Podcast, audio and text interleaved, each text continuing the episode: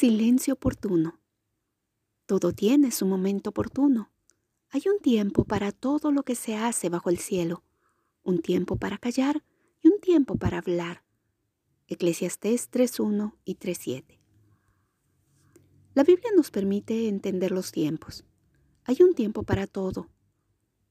Entender el momento oportuno nos ayudará a mejorar nuestras relaciones y nuestra vida misma. Hay un tiempo para callar para permanecer en silencio y cuánto bien nos hace identificar cuándo hacerlo, ¿verdad? Estar en silencio no quiere decir que no podamos dar nuestra opinión, es solo saber discernir cuándo es el momento de callar. El silencio es la quietud que nos permite escuchar a los demás para tener claridad al hablar cuando corresponde.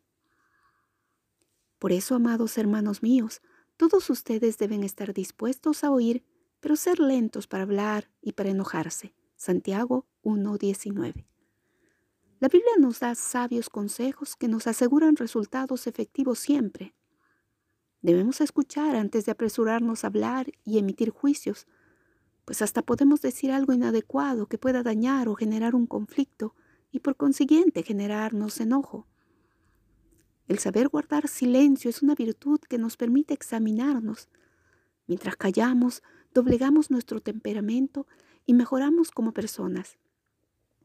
El silencio trae tranquilidad a nuestra mente y a nuestro corazón. Guarda silencio ante el Señor y espera en Él con paciencia. Salmos 37.7. Guardar silencio y esperar nos permite dejar todo confiadamente en las manos de Dios.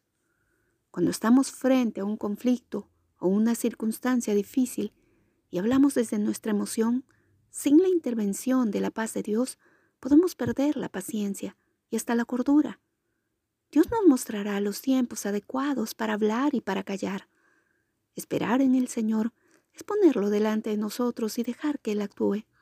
Sin duda, Dios hablará a nuestro corazón en medio del silencio.